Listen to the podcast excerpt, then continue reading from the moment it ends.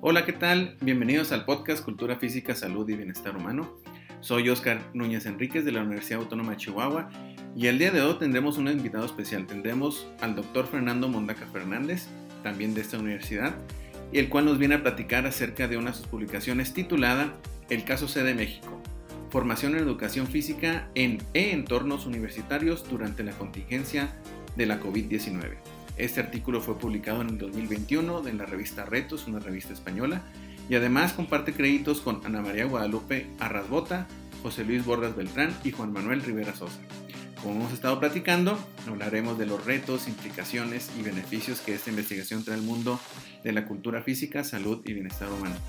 Doctor Mondaca, muchísimas gracias por acompañarnos y no sé si nos pudieras dar una introducción de tu formación académica y cómo es que llegaste al mundo de investigación. Muchas gracias, Oscar, y muchas gracias por la invitación. Soy licenciado en Educación Física, tengo una maestría en Ciencias, opción Administración del Deporte y recientemente concluí mi doctorado en Educación en la línea de Educación Física Online, en la Universidad de Wollongong, en Australia. Mi desarrollo en licenciatura y maestría fue en el área de tecnología en educación. Entonces este doctorado fue como que un paso, digamos, esperado, natural en, en esta línea. Y eso es básicamente la formación académica.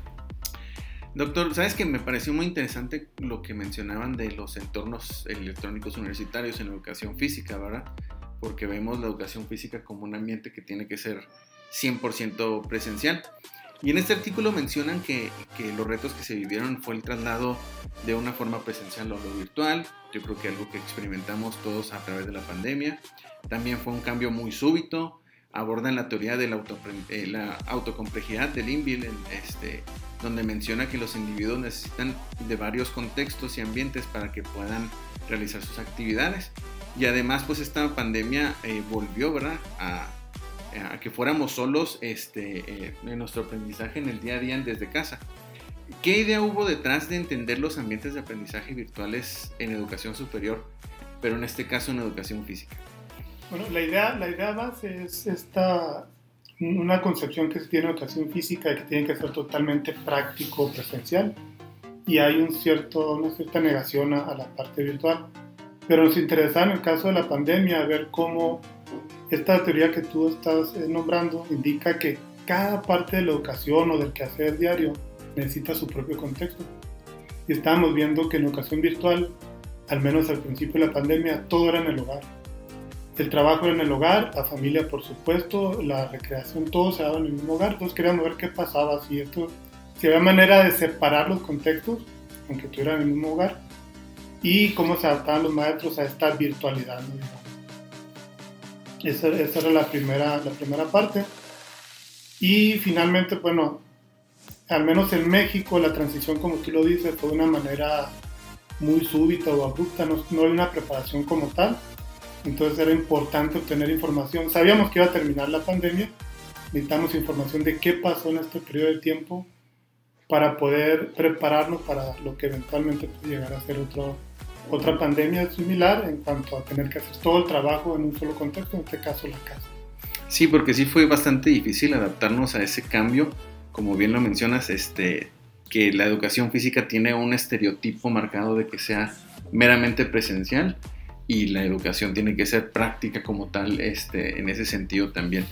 Y en la metodología pues mencionas que fue un, una investigación donde hubo varios acercamientos y varios métodos para justificar la, la, complica, la complejidad ¿verdad? de los datos, pero desde la eh, perspectiva exploratoria, descriptiva, deductiva, hermenéutica, cuantitativa y cualitativa, ¿qué retos tuvieron ustedes para recabar estos datos y cómo es que fueron sorteados? Bueno, el primero sería el de la misma contingencia, ¿no? Porque no podíamos asistir a los, a los, centros educativos, por ejemplo. De los cuatro que tomamos en cuenta, tres estaban fuera del estado de Chihuahua. Eso sería uno. Entonces recibimos ayuda de nuestros padres en esos centros para a través de videollamadas y esta parte logística online poder hacer la parte de la investigación. Y bueno, el principal reto fue que también para recabar los datos eh, se hicieron de manera, de una manera completa, digamos. Esos pares fueron el primer acercamiento con los docentes, lo cual estuvo pues, muy bien, por ejemplo, porque necesitamos conocer la situación real de las, de las instituciones y uno como investigador externo siempre hay un cierto recelo a, a mostrar lo que sucede. En ese caso, ese es uno, un reto que en cualquier investigación se da y el haber utilizado a los pares de, de esas mismas universidades nos ayudó mucho a que se recabara información más fidedigna, más, más confiable en ese sentido. Sí, este, sobre todo porque pues el mismo, la misma pandemia fue el reto más importante, sobre todo de cómo utilizar ciertas formas, ¿no? ¿Y qué beneficios tuvieron la implementación de estos cuestionarios digitales y por qué crees que puedan ser válidos el uso de los mismos, los instrumentos que utilizan?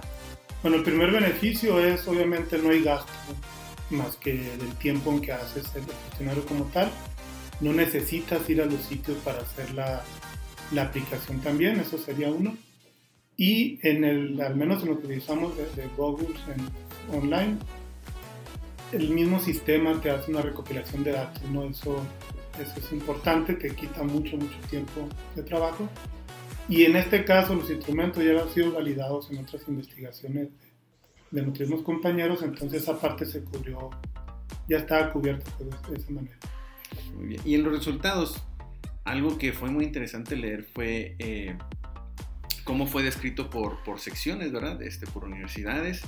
Por ejemplo, mencionaban que en el norte de México los programas que se imparten tanto a nivel licenciatura, maestría y doctorado como tal los mencionaron así.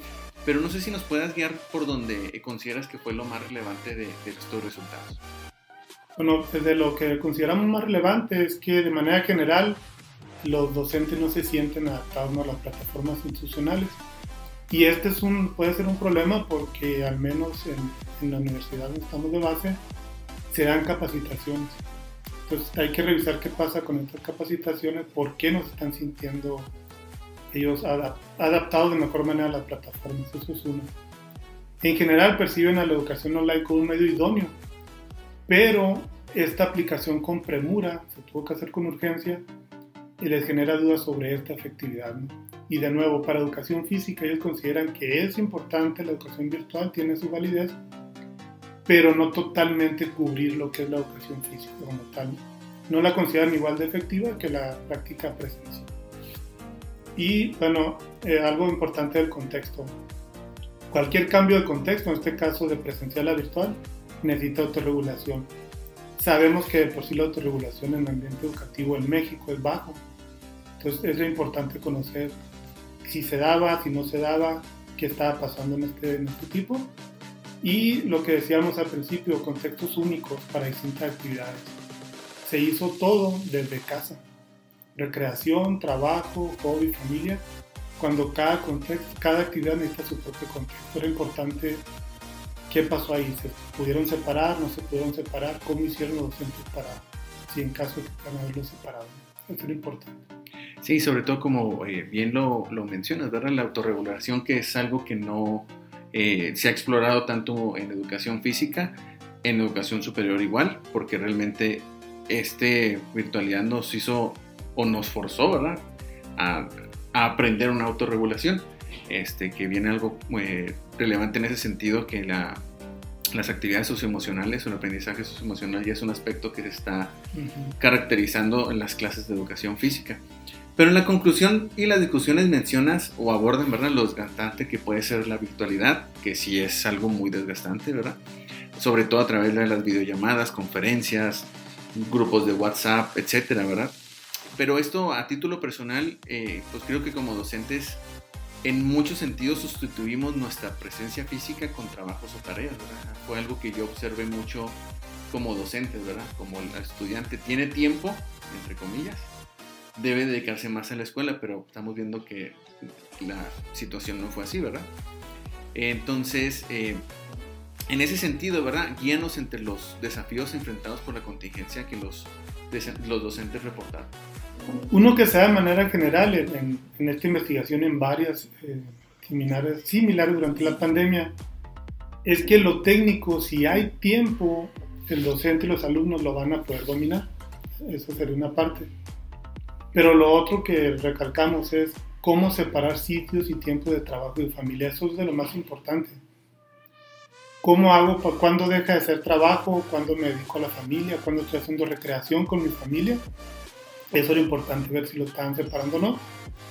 Y bueno, como digamos un residuo, lo que comentamos de esta contingencia es que ya pasó la contingencia, pero por ejemplo el uso indiscriminado de los medios de comunicación como el WhatsApp, ese se queda. No hay horarios para el uso de WhatsApp, es importante ver qué pasa. Se adaptan a lo técnico, pero luego queda esta, esta vorágine de trabajar, trabajar, trabajar online y no se dan horarios para separar. Creo que eso es de lo que quedó y hay que trabajar cómo regresar a esa parte, no antes, a esa parte previa. Sí, sobre todo, y si bien lo mencionas, este, el grupo de WhatsApp sustituyó una forma de comunicación formal, y aunque es muy informal, muchas de las cosas se tratan ahí, ¿verdad? Hasta envío de documentos oficiales, ¿verdad? Pensando que es un contacto directo, pero eso es otro de los vicios, vamos a decirlo, que surgieron por esta virtualidad. Y ya por último, doctor, ¿hacia dónde te diriges ahora? ¿Cuáles serían próximos proyectos que tienes eh, eh, en puerta? Bueno, la idea era aprovechar todo lo posible la, esta parte especial de la pandemia del, del trabajo virtual, porque es un trabajo real cuando uno hace investigaciones virtuales, generalmente eh, hace un experimento con virtualidad enfocada a un tema, pero esto era virtualidad real. Fueron dos años de escuela real, de trabajo real en la virtualidad. Y lo que hicimos es que recabamos muchos datos en educación superior sobre autorregulación, autodeterminación, el trabajo online en general. Y bueno, lo que estamos haciendo es eh, ver, trabajar esos datos, analizarlos, ver qué pasa. Hay una parte importante de necesidades psicológicas básicas si no se cubren de manera presencial, es muy difícil que la educación en este caso se cumpla de manera concreta, pero en la virtualidad es todavía más importante cubrirlo. Estamos viendo qué pasó, si se dio, si no se dio, y cómo lo vamos a preparar para las siguientes eventualidades virtuales que puedan surgir. Y pues el que guste o la que guste, ¿verdad? Contactarlo, el doctor lo encuentran en el correo fmondaca.uach.mx. También es docente en la maestría de gestión de la cultura física, entonces aquellos que quieran algo relacionado con estos temas lo pueden contactar con mucho gusto. Pues doctor, muchas gracias por acompañarnos y pues muchas gracias por escucharnos. Los esperamos en el próximo episodio de su podcast, Cultura Física, Salud y Bienestar Humano. Hasta luego.